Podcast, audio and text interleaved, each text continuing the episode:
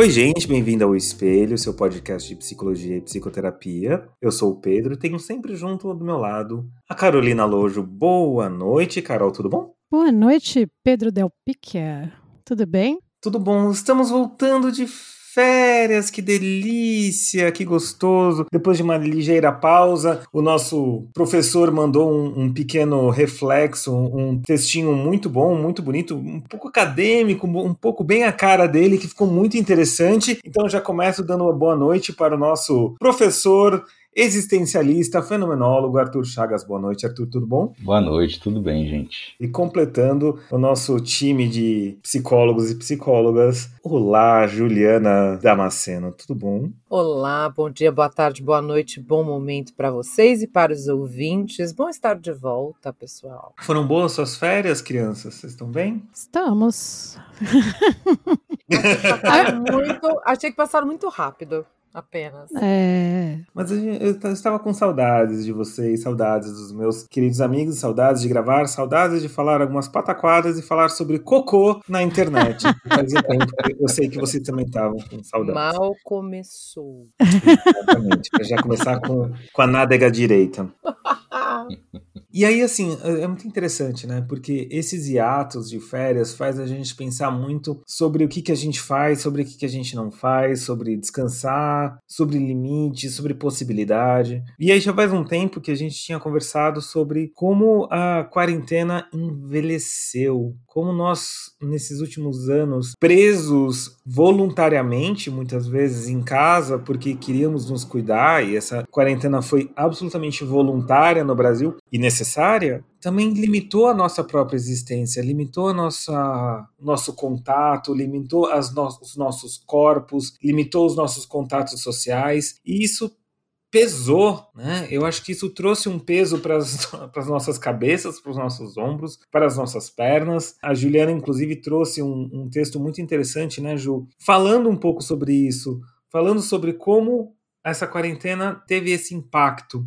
Como é que vocês sentem isso? Então, acho que foi um período muito louco, né? Eu tô pensando aqui que a gente passou esses quase dois anos meio que estudando empiricamente como que estavam as pessoas nesse período, né? A gente meio que trazendo as nossas observações clínicas das pessoas que a gente estava acompanhando e o que estava acontecendo, o começo da pandemia, o isolamento social, o pânico, depois, né? Todas as fases que tiveram aí esse período de pandemia. E eu acho interessante que agora, logo após as nossas férias, a gente começa meio que fazer um balanço de como foi de o que aconteceu nesse período, né? O que está acontecendo? E o primeiro lugar que a gente olha são os nossos próprios corpos, né? Como estão os nossos corpos depois da pandemia? Como é que está a nossa vida mesmo depois da pandemia? Né? A pandemia não passou, deixo aqui, eu sei que a pandemia ainda não passou, mas a vida está voltando a ser um pouco mais parecida como ela era antes, né? E aí a gente coloca esses corpos cansados aí para de novo para botar os corpos no sol para voltar a circular, né? E eu acho que rola fazer esse balanço de o que, que aconteceu nesse período todo e como que a gente está hoje, né? Eu lembrei do tiro velho do sol, põe o velho no sol, né? É, é, é meio isso. E engraçado porque a atividade psíquica das pessoas ela continuou a todo vapor enquanto que o movimento, né, é, isso não aconteceu, né, a gente mais se arrastou literalmente, eu não estou falando de peso no sentido concreto, né, mas no peso todo que carregamos, né, e isso naturalmente se refletiu psicossomaticamente no corpo. Até esse texto que eu achei, para quem tiver interessado, é um texto chamado Corpos de Pandemia, que foi publicado em agosto de 2021 no El País, e ele fala que nós ficamos mais rígidos, que os nossos ombros ficaram mais encolhidos, que parece que a gente afundou as nossas cabeças, as pernas ficaram mais pesadas, que a gente sente mais dores nas articulações, nos quadris, que a nossa pele ficou mais seca, que a nossa vista ficou mais cansada e a gente ficou mais impaciente, mais seletivo e etc, né? Pouco gasto calórico e muito gasto de pensamento, né? Não foi, Arthur? Sim, sim. É, eu estava conversando isso. Bom, em, em, atendimentos a gente tem escutado né, reflexões, né, as pessoas trazendo as impressões delas ou as sensações delas sobre isso, né? Porque dá para dá para pôr o corpo na janela, né? Dá para retomar alguma coisa, dá para visitar algo que se tinha vontade, que se tem saudade. Mas eu tô vendo agora gente falando, é, mas agora, agora já passou da hora. Agora eu já não sou mais aquela mesma pessoa, né? Agora eu já não iria mais. Agora eu não sei se é isso que, né? Eu posso ir, mas acho que eu já não vou, né? E não vou ao mesmo tempo pode ser uma escolha, né? É uma escolha de certa forma, né? Mas uma escolha dolorida, né? Uma escolha ressentida, do tipo, poxa, se tivesse dado tudo certo. É interessante porque a gente conversa, eu conversava muito com alguns amigos em grupos, eu acho que todo mundo já deve ter algum grupo, algum que falou alguma coisa do tipo, não, quando a pandemia acabar vai ser o churrascão em casa, Ai, vai ser um nossa, vamos carnaval. lamber uns aos outros, corrimões, né? Enfim. Exatamente. E assim, de fato, a quarentena não teve o, o fim, né? O Covid não teve um, uma demarcação por vencemos a guerra, sem marujos agarrando mulheres no meio da avenida, mas também não teve esse momento ápice, esse gozo final, não não teve e não sei se vai ter, né? Porque vai ser meio complicado isso. Em que momento a gente vai fazer uma festa de três dias pagando 2,3 milhões de reais que nem a, a alguém na internet fez isso? Mas Pedro, não, não, eu não diria que é isso não, viu? Eu diria que isso é talvez para nossa faixa etária, não sei. Mas tá rolando muita festa e tá rolando muita festa muito assim, passando dos limites. Eu lembro muito quando a gente começou a pandemia, eu fui ver o negócio da gripe espanhola, e aí tinha a história do carnaval de três meses depois da gripe espanhola, e a gente ficou. Acho que a gente até chegou a falar disso aqui no espelho em alguns momentos, né? Ai, se prepare para o carnaval de três meses e tal. Cara, carnaval de três meses está meio que rolando. Eu conversei com alguns organizadores de evento aí nos últimos dias e eles têm dito que as pessoas estão fazendo festa festa exagerando, assim, mas num sentido de mal, assim, exagerando mal, exagerando enfiando o pé na jaca mesmo. e isso Eu traz me lembro riscos, da história do né? sair, sairemos melhores da pandemia. Aham. Aham. Vocês lembram dessa máxima, né? É. Vocês escutaram isso em algum lugar. Sim, muito. Melhores muito. em quê, amiguinhos? Né? Então, será que, será que agora eu, eu quero, eu quero jogar, um- jogar uma provocação? Momento provocação.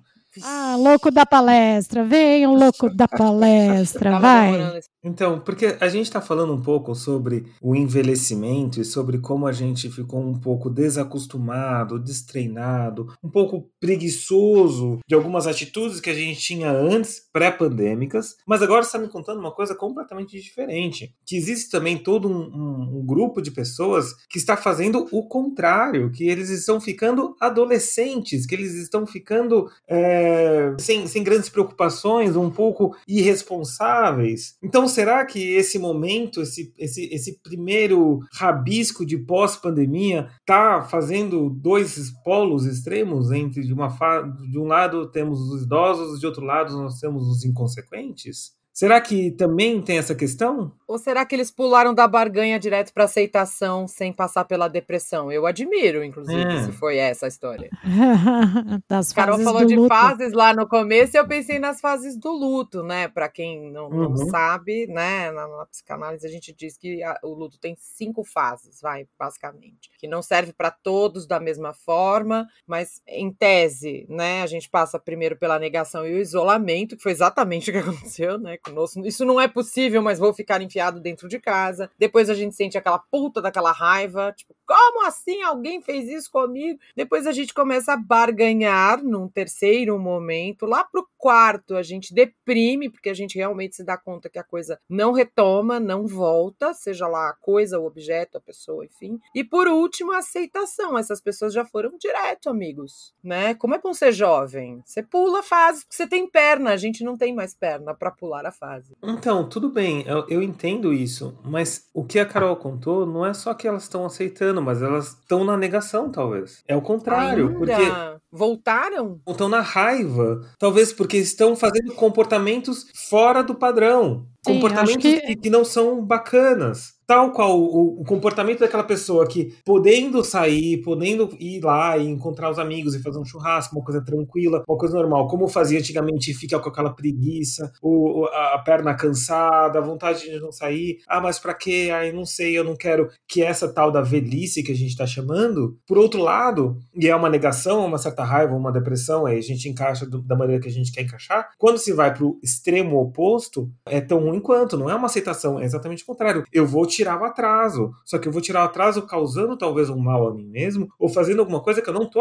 tão afim de fazer, mas já que eu posso fazer, eu vou fazer, porque vai quando eu não posso fazer de novo. É, eu acho que é meio isso. Eu acho que assim, é meio isso de aproveitar o momento e talvez também seja um pouco de compensação, né? De compensar. O que eu tenho visto muito, acho que aí eu não sei se vocês querem continuar no tema de festas, mas um, um outro tema que eu acho muito interessante é que, que também liga com esse, que não tem a ver necessariamente com as fases do luto, é houve uma continência, uma contenção de energia durante dois anos, né? A gente ficou todo mundo, mesmo quem não estava totalmente isolado, estava mais contido não estava aí na rua o tempo inteiro, vivendo como se não houvesse amanhã. Tava todo mundo com medo. Acho que a gente passou dois anos aí de muito medo. Acho que até chegar as vacinas, estava todo mundo ainda com muito medo e tal. Hoje, o que está acontecendo? Um excesso de uma energia vital, de pessoas que querem viver e que não sabem mais como fazer isso para integrar dentro do seu próprio corpo, sabe? Tipo, me parece que é uma energia mental tão grande, assim, uma atividade mental tão grande, e meio que a gente aprendeu a ter essa atividade mental sentado, parado, deitado em casa, e agora que a gente volta a circular, a coisa perde o controle. Então perde o controle nas festas, por excesso, excesso de álcool, excesso de drogas, né? Teve aquela há umas semanas atrás, a tal da festa lá do João, da vaquejada lá de Mossoró, não sei se vocês viram isso. Qual que era, Ju? Era o show de quem? Nossa, nem vi isso, perdi, você estava offline. Perdeu, eu perdeu. não sei o nome do artista, mas eu vi as imagens, assim. O pessoal sabe, o pessoal que está ouvindo a gente sabe. Carol, você está falando de corpos ansiosos, é isso? Isso, que isso não que eu estão falo. sabendo administrar a energia libidinal. Isso, mas assim, ansiando um movimento, corpos ansiando coisas e no caminho se quebrando. Porque o que eu mais ouvi nesses últimos meses, nos dois últimos meses, são pessoas se quebrando, quebrando ossos, porque torceram o pé na rua, porque quebraram o dedinho jogando vôlei, pela primeira vez que saíram de casa para jogar alguma coisa, quebraram o dedinho. É, corpos, corpos que estão afim de se movimentar, mas não sabem mais como se movimentar. É, então, eu acho que existe uma falta de sincronia, talvez, entre É. a, a capacidade, tipo, sabe aquela história? Primeiro a gente rasteja, depois a gente anda para depois correr e então voar. A gente teve essa, essa contenção, essa contenção de energia no primeiro momento gerou uma falta de energia globalizada, generalizada. Agora essa energia está sendo reativada, mas de uma maneira um pouco ou de uma maneira muito lentificada. Então a gente conhece muita gente que está lentificada ainda, que está com preguiça, gente que já falou assim, meio que confessando: "Ah, eu não sei se eu estou muito feliz com a pandemia acabando. Até que eu estava gostando da quarentena", É. né? E, e uma, uma prima certa minha falou que é exatamente isso. Exato, uma, uma preguiça, ah, não, eu tô com preguiça, não sei o quê. Por outro lado, a gente tem pessoas. E eu acho que a ideia que a Ju falou de que você descreve uma ansiedade, eu também, eu também ouço na sua descrição, também vejo na sua descrição, e também em alguns eh, momentos de clínica e amigos e sensações até mesmo pessoais, de alguns princípios de uma ansiedade também, uma, uma vontade, uma energia que eu não sei como gastar, que eu não sei como, como lidar, e tudo fica fora de sincronia, tudo fica fora de, de aceitação e até mesmo uma frustração. Mas eu quero arriscar uma interpretação aqui. Eu não acho que seja um fenômeno específico da pandemia ou pós-pandemia, porque se a gente. Eu até estava achando que sim, na verdade, mas ouvindo vocês falando, ouvindo a gente falando, tal, escutando agora, já começa a me parecer muito familiar as pessoas ansiosas, não refletindo, não se dando conta dos próprios limites, e de repente a situação da pandemia é mais uma que mostra essa falta de reflexão, esse não conhecer os próprios limites. É a da vez, é o que está acontecendo agora, mas é, o fenômeno. Tem uma coisa recorrente. O fenômeno já. talvez seja anterior, né? Uhum. O que é humano não me é estranho, né?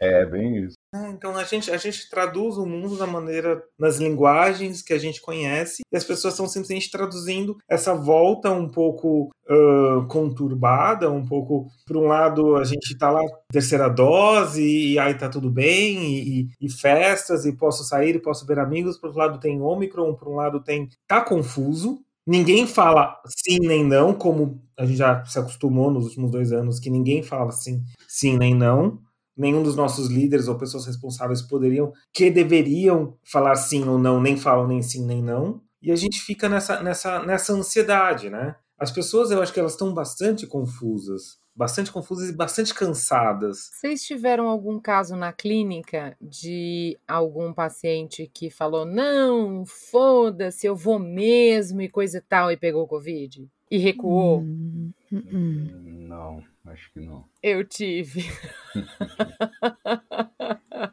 eu tô rindo porque a pessoa também contou rindo, mas foi uma coisa assim: eu quero me libertar, eu não aguento mais, e foda-se, eu vou mesmo, e coisa e tal. E eu ainda desejei, bom, então boa sorte, né? Boa festa. E na semana seguinte, Covid voltei para casa, que merda, e não sei o quê, mas ficou tudo bem, tava vacinada e tal, mas É, a Covid aconteceu. tá por, a, por aí ainda. Agora com a variante Omicron tem mais ainda chance de vacinados até pegarem. Então, assim, mas o que o Pedro falou de que ninguém fala nada pra gente, né? Que não tem um sim nem não. Não tem uma data.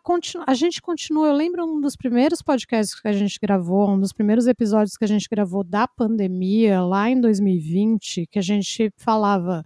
Ai, tomara que alguém dê um prazo para isso acabar, porque trabalhar com uhum. prazo é muito mais fácil, né? E até hoje a gente não tem prazo e a gente não tem nenhuma previsão de quando vai acabar. Então as pessoas estão vivendo a vida da maneira que dá, só que essa ansiedade, como vocês disseram, né, esses sentimentos confusos sobre como viver a realidade, eles escapam. Sim. E eles uhum pegam válvulas de escapes que são muito arriscadas. Então, assim, no, no uso até de álcool e drogas está aumentando muito. Não tem ainda, vai sair. Agora eles começaram a fazer o Global Survey de drogas, né, mundial. Provavelmente a gente daqui a uns meses já tenha dados concretos sobre isso, mas o pessoal que trabalha com isso já vê perceptivelmente que aumentou muito agora o consumo de álcool, substâncias, inclusive a história do, da vaquejada lá de Mossoró, é muito provavelmente uma, é muito droga ruim aquilo lá que rolou, né? Tipo,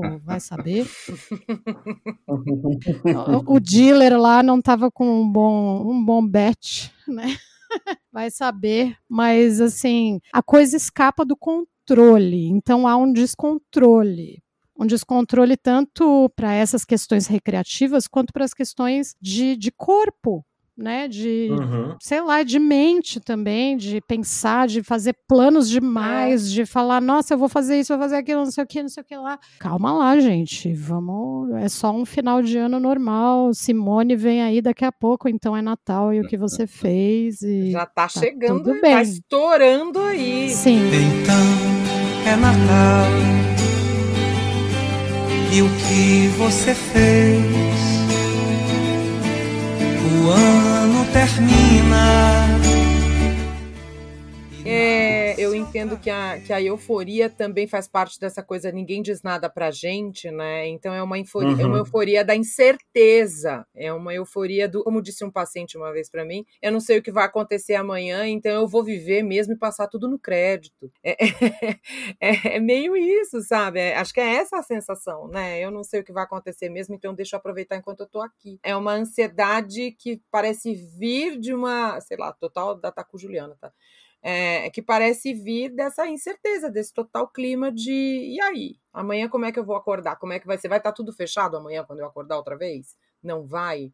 Não, e eu acho que ainda, ainda tem mais um outro componente, principalmente das pessoas mais jovens, que tem um discurso meio do tipo: já me tiraram minha festa de formatura, já tiraram micareta, já tiraram o carnaval, já tiraram não sei o quê. Vou compensar, eu tô no direito eu tô no direito, porque eu sou jovem, porque to... vocês passaram por isso, eu não passei, então eu vou fazer isso porque me foi retirado isso. E tem uma dor. E é uma dor que é legítima. Você não pode falar para essa pessoa assim, não, tipo, se fudeu. Tipo, engole o choro. Você não pode, é uma dor legítima, né? Então, eu fico imaginando a pessoa que é, fez 18 anos durante a pandemia e pode falar assim: nossa, agora eu posso beber álcool legalmente, né?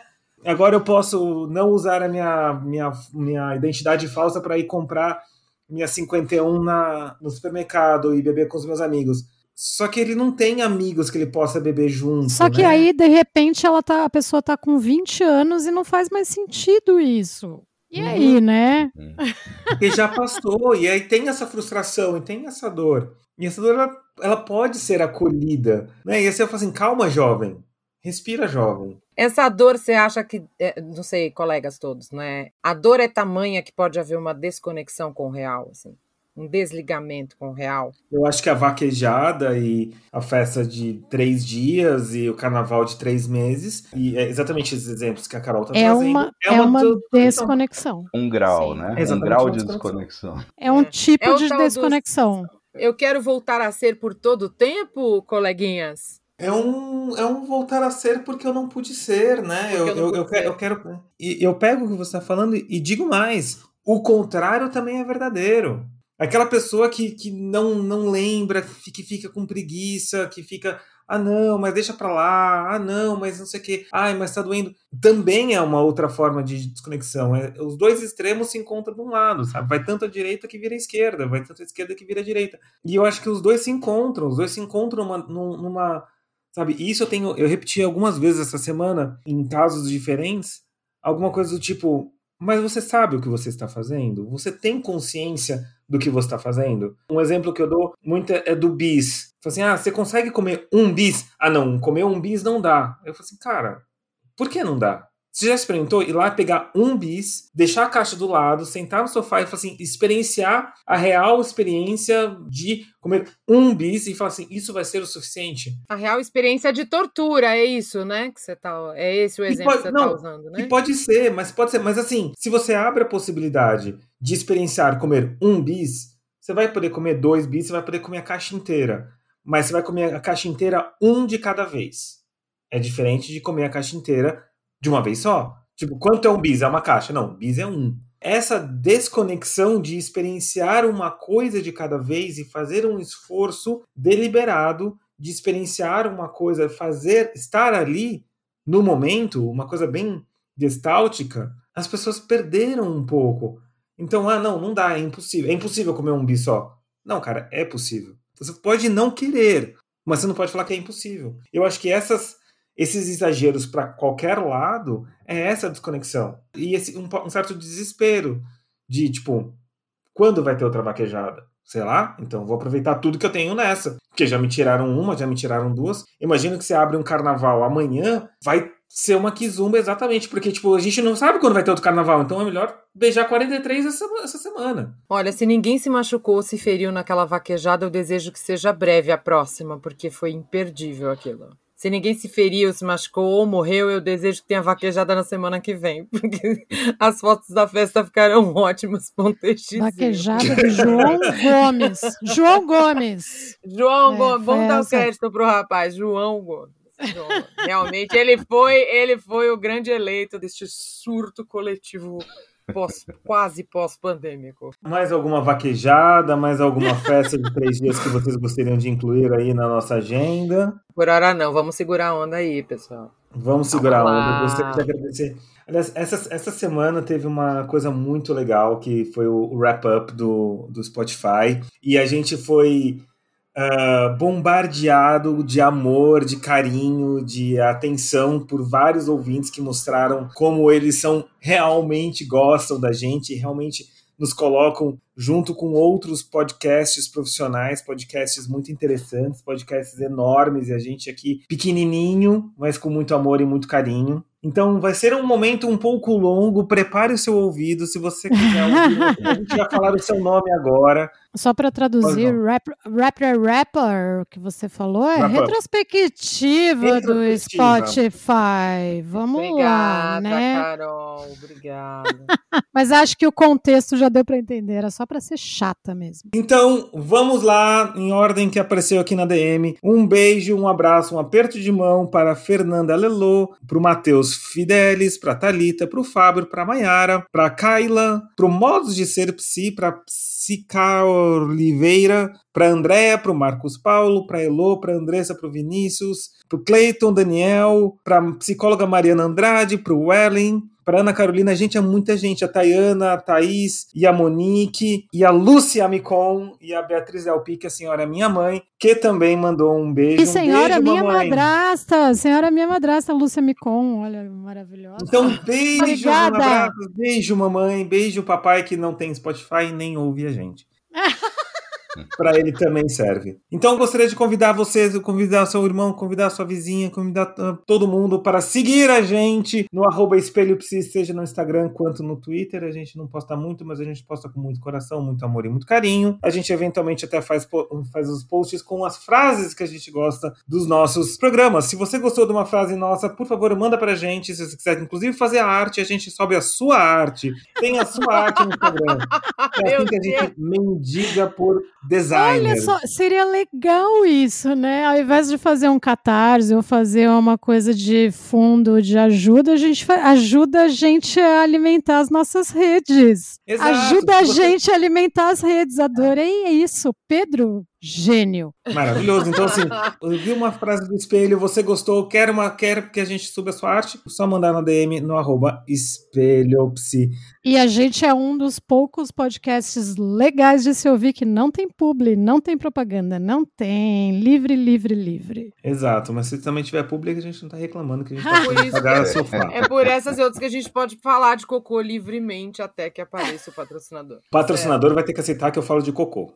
Isso é um fato. Tá? Concordo, comprado. já é uma marca registrada. Agora, para terminar, as nossas arrobas, eu sou arroba pedropsico. Psica ajuda. Carolina Lojo Psi e Fenda do sentido. Um beijo, um abraço, um aperto de mão para todo mundo. Boa noite e tchau! tchau. Tchau, tchau.